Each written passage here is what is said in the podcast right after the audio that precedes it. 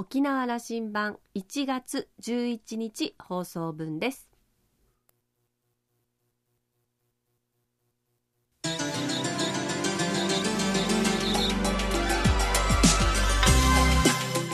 皆さんこんにちは。沖縄羅針盤パーソナリティの富田恵です。1月11日1が並んでなんだか気持ちいいですね、えー、年が明けて慌ただしい日々を過ごしていらっしゃる方も多いかと思いますけれどもこうしてなんだかちょっと、えー、生活の中にね身近なこう楽しみというか、えー、ちょっとお買い物に行った時になんかレシートがこうなんかゾロ目だったりするとちょっと嬉しいみたいなそういった気持ちを忘れないで過ごしたいなと思っています。さあ沖縄羅針盤今日も5時までお届けいたします。どうぞお付き合いください。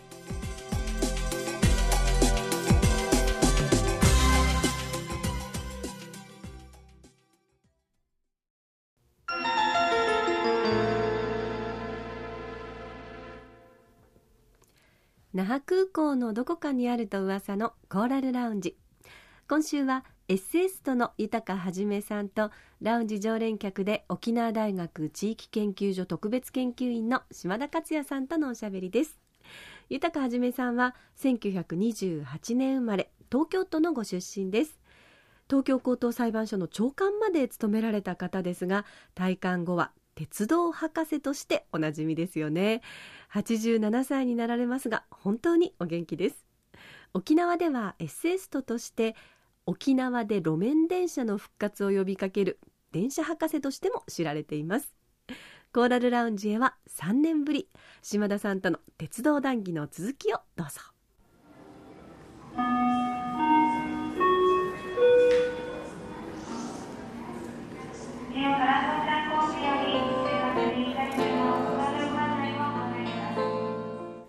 鉄道網があったけども1944年、はい、まあ、あの翌年の終戦までの間に激しい戦火に巻き込まれて、はい、沖縄の鉄道はもう壊滅してしまうと。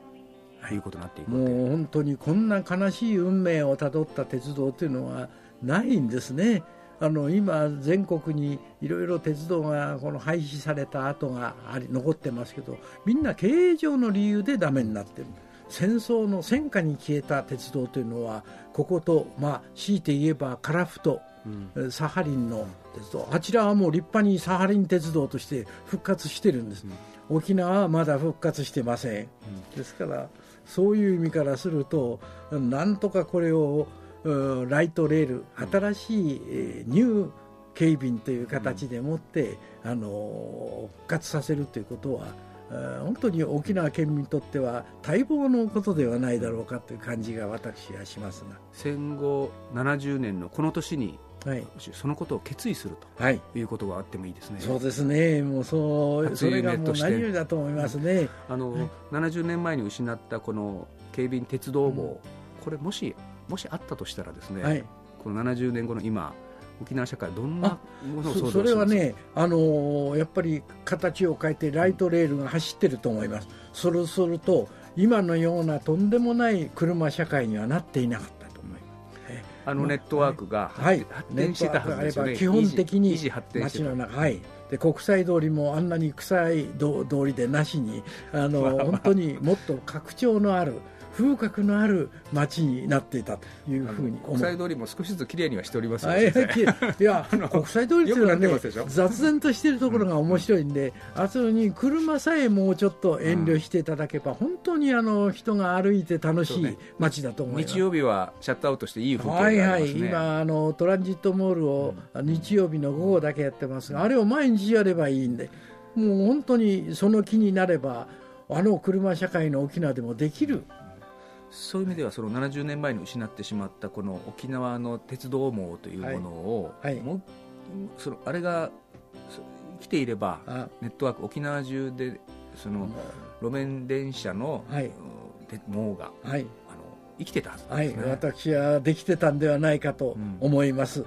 あの沖縄の鉄道ということにそんなに無関心な土地ではなかったと思うし、それからあのいわゆるお互いにコミュニケーションを図るためには車という移動手段はどうしても閉鎖的になります。ですけども電車とか鉄道とかいうのはやっぱりオープンのあの乗り物ですから沖縄にはもっと。ユンタク始めるわけですから、ね、はいはい ユンタクが始まります。です、ね、ですからそういう意味で、えー、戦争で失ったのは本当に残念でなりません。えー、ですから私はもう戦前の警備鉄道の話をするたびにあるいはその場所に行くたびになんか鎮魂の思いがないとあのお話ししたり訪ねたりすることができない。やっぱり鉄道っていうのは本当に平和でなければ走れないものだと思いますし、えー、ここまで来た以上は沖縄にぜひ鉄道を早く復活させたいな。戦後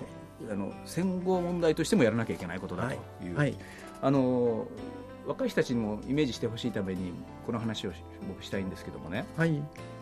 えー、広島、はい、あのふるさと、はい、の広島のは広島駅で新幹線で広島駅に降りると、はい、そこから路面電車に乗り換えて、はい、あの世界遺産の宮島がある宮,、宮島口まで路面電車でスーッと行けるんですよね、もう広島はね日本でも一番路面電車大事にしている街の一つです。であれはあの原爆にあった時にわずかあの3日後にちんちん電車を復活させてその町の復活に路面電車が大変役に立ってる、でその後ずっとあの大きな町になりまして普通ならば地下鉄に飛びつくところですけども地下鉄を拒否して路面電車でもって町を作り上げている。今でももう広島の町は路面電車が網の目のように走っていて、宮島までスピードを出して走っておりますあんな政令指定都市になって大都会になってもそれを、あので宮島まで行くんですけども、ね、それがねあれですよね確か300円もしない270円です。はい。もう安いんです。で同じところをあの JR が競争して走ってますけど、路面電車の方がはるかに便利で安い、でですから市民の皆さんももう少し早くで行けるものもあるけども、はいはい、ここっちを使ってると、はいはい、そう。それで買い物にも使われてますしそれから観光客も乗っておりますしでちょうどねあの宮島まで行くところ左手見るとあのあれですよ。七曲りのところを本部半島を見て走るようなあんな感じで。これはねやっぱり向こうは瀬戸内ですけども、はい。はい、沖縄の恩納村の海岸なんかも。そうなんです。はい。もうですから広島というような町も見習っていい一つの町、うん、もう一つ原爆の町で長崎もまた路面電車を一生懸命頑張って大事にしてる町ですまさにそういうねあのやっぱり知恵と努力と持たないとただもう安易に本土の鉄道を真似するというだけではいけない。あのその路面電車 LRT を比較してみますとねあの広島の場合ですと JR 広島駅から宮島口まで、はい、これ二十数キロではい、でさっきおっしゃられた270円これ沖縄の若い人たちにという意味ではそうなんですけどやっぱバスに乗って同じ距離を那覇から。な、まあ、名古まで、まあ、その距離ですとね沖縄市ぐらいなんですけどね。そうです。沖縄市ぐらいまで小屋まで乗ると、やっぱね900円ぐらいしちゃうんですよ。900円小屋までもう900円ぐらいします。はい。ですから、うん、こういうことはこれはあの知恵を出し合って沖縄の中でその移動圏じゃないんですけどね先ほどの。それはあの再構築せんといかんですね。あやっぱりねあの沖縄は公共交通というものに対するやっぱりあの研究と、うん、関心とこれがあのまだ薄いと言いますか、うん、もっともっとあのそういうものをこう考えていかなければいけない土地柄であるはずなのにどうも弱いですね。我々が考えてないという部分がありますが、これ、日本中で言いますと戦後はその国鉄という機能をしっかり働かせて、日本中の鉄道を復活させて走らせたわけ。で、そのあの期間を沖縄は失ってしまいましたから、戦後も。これはあの戦後処理だと僕は思って、やっぱりやっぱりアメリカ統治時代、うん。アメリカはどちらかといえばやっぱりその当時車社会王国ですからこれから学ぶことも多かったと思いますが車社会も一緒に学んでしまいました。ただあのアメリカ大陸のような大きなところと違って小さい島ですから沖縄に本当にそれがあのふさわしいかどうかっていうのはやっぱりあのそろそろ考えないといけない時期に差し掛かってきている。もう戦後60年70年とくればもうやっぱりそういうことを考え直さなければいけない時期に来てるんじゃないかなと思います。実際的にはその県も去年あの具体的な調査費をつけて、はい、どうあるべきかというものの体系化も進めていますし、はい、計画も具体化していくと思いますので、はい、あの現尾長県知事も、大変このテーマに関しては前向きですよね。で、ね、理解も、那覇の那覇市長時代もかなり、あのそうですね、那覇市長時代にもあの非常に熱心にご自分自身が研究しておられたようですから、あの何が大事かということはお分かりいただけてるんじゃないかと思うんで、頑張っていただきたいですね。であの戦前の京鉄道のことを少し調べますとね、はい、あのまさに県民の財産だったとい。う意識を、はい、広島じゃないですけどね、はい、そういう意識があったようで、そしてこのその不設にあたっては赤赤十字の資金を使ったりとか、そうなんですね。あのまず国鉄がその手を差し伸べてくれないもんですから、うん、それじゃあ県で作ろうと。で県で作るのには本格的な大きい鉄道ではちょっとあのお金がかかるから軽便鉄道というものならばできるということで、えー、それに取り掛かってお金がないので、えー、赤十字から、えー、お金をお借りしまして、えー、県の力で作り上げたのが沖縄県鉄そういうことですね、はい、先生のは、はい、ですから鉄赤十字さんも鉄道には一役買ってるわけで。す あのその知恵にも学ぶありますね。時代は変わりましたけど、はい、まあ、沖縄の鉄道のことを考えますとこれ戦後処理でやっぱり日本国としての、はい、これ戦火で亡くなったものですから、その保障のことが第一にあるでしょう、まあ、ただあの時代もそればっかりあんまり言ってもね、あの国もそれでちゃんと採算合うのかとか言って、意地悪言われますから、やっぱりね、あの公共交通っていうのは自分たちで考えで自分たちで作りそれで自分たちで育てるというこういう覚悟が必要、これがあればあの公共交通というのは育ちますしそれが充実してくればこんなにまで車に頼らないでも済むような暮らしができる。お年寄りやあの体の不自由な方が外出できるようになるような街になってくるんじゃないかというふうに思います。うん。モノレールはあの計画から30年ぐらいかかりましたので、はいはい、30年かかりました。かかりました、ね、そんなにかからないで路面電車できるんです。やりたいですね、はい、あのもう道路があればできるわけでただあの道路に電車が走ると車が邪魔になる邪魔になると言いますがそれをみんな工夫してやってるわけです。例えばあの鹿児島のようにあの路面電車のレールの周りは全部芝生にしてある、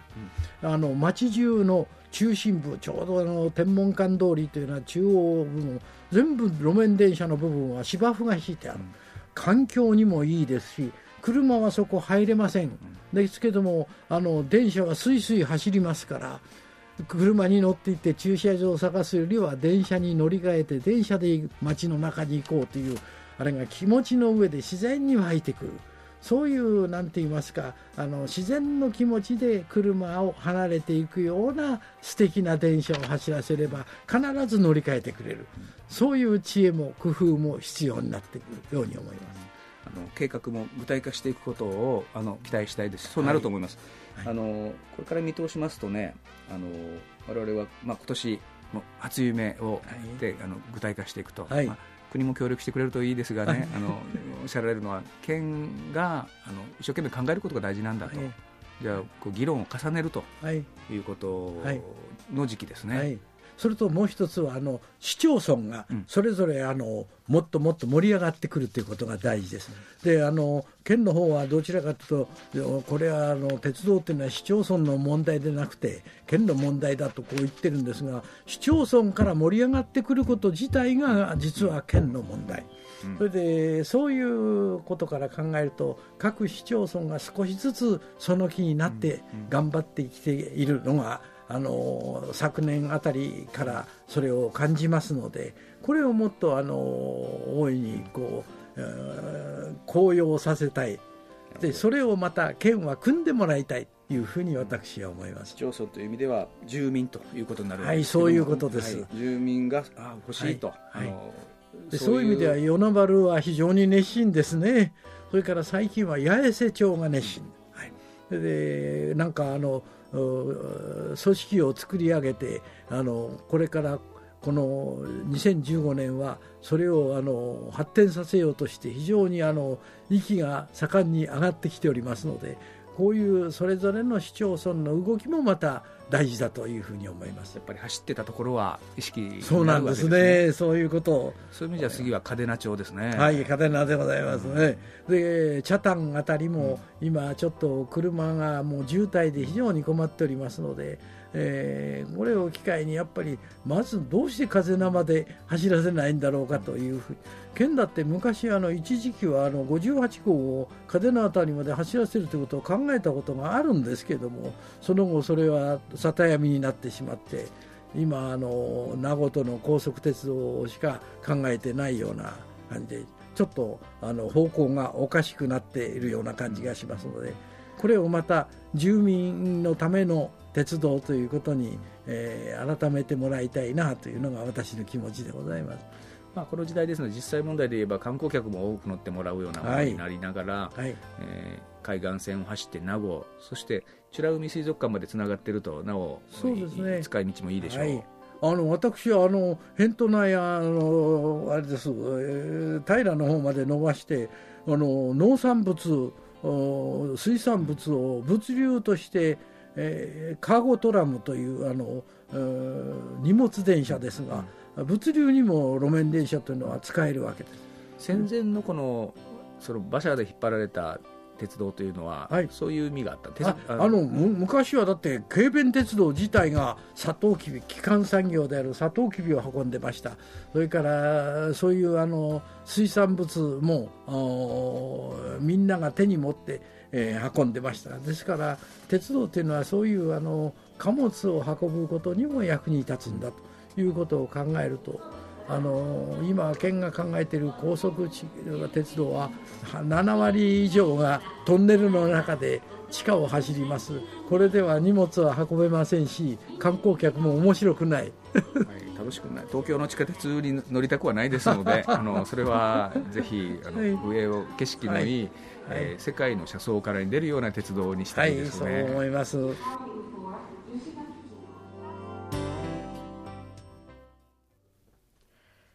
鉄道は平和でなければ走れないという豊さんのメッセージがずっしりときましたね。広島や長崎ではすぐに鉄道が復旧して今でも市民の足として大活躍をしていると。さあ沖縄の鉄道はどんな風になるんでしょうかね。いつか本当にあの世界世界の車窓からに沖縄の鉄道が出るっていうのは本当に夢ですよね。あの島田さんは2週にわたっての豊さんとのお話を終えて那覇空港の第二滑走路は6年後に供用開始そして前後して沖縄の縦断鉄道の工事も始まると言われています。その頃は1972年の日本の、えー、沖縄の日本本土への復帰から50年目を迎えていますのでということは沖縄が次なる時代への飛躍を実感しているそんな頃になっているのではないでしょうか。そのためにも、えー、今年も沖縄羅針盤では沖縄の将来を大いに議論していきたいと思います。電車復活もその一つだと思います。今週のコーラルラウンジはエッセイストの豊はじめさんとラウンジ常連客島田克也さんとのおしゃべりでした。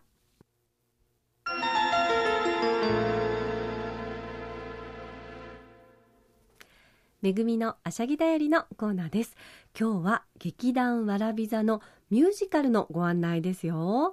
えー、笑いは続くゴーオンゴーオンということで沖縄のチャップリンと呼ばれたオナハブーテンさんご存知でしょうか？沖縄公演があるんですよ。1月の31日に始まって2月の8日まで。南城市のシュガーホールや那覇市ではパレット市民劇場。沖縄市の沖縄市民小劇場アシビナ宜野座のガラマンホールそしてうるま市のうるま市民芸術劇場ということで県内各地ツアーで回ります、えー、わらび座というのは東北の秋田県に拠点を持つところなんですけれども実は私あの先日秋田を通りかかった時にあのお邪魔したところがあるんですが日本各地の歴史文化を題材としたオリジナルミュージカルを創造しています。おかげさまで、えー、創立63周年を迎えたそうなんですね、えー、現在は6つの公演チームで年間1200回の上演活動を行っています、えー、まあ、沖縄ではチャップリンと呼ばれたオナハ・ブーテンさんを題材にして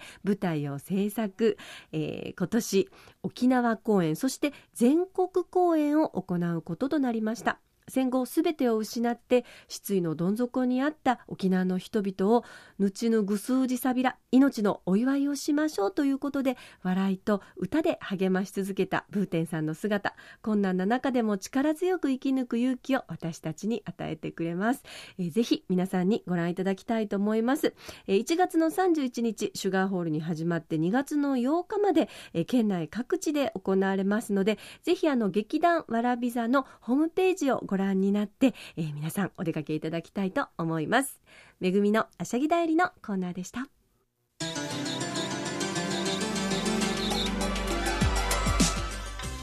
沖縄羅針盤のこれまでの放送をもう一度お聞きになりたいという方はポッドキャストでいつでもお聞きいただけます。ラジオ沖縄もしくは沖縄羅針盤と検索してホームページからポッドキャストでお楽しみください。また私富田やコーラルラウンジ常連の島田さんのブログやフェイスブックでも情報発信中です。こちらもホームページからリンクをしておりますのでお時間のある時にどうぞチェックしてみてください。沖縄羅針盤今週も最後までお付き合いいただきましてありがとうございました。そろそろお別れのお時間です。パーソナリティは富田恵でした。それではまた来週。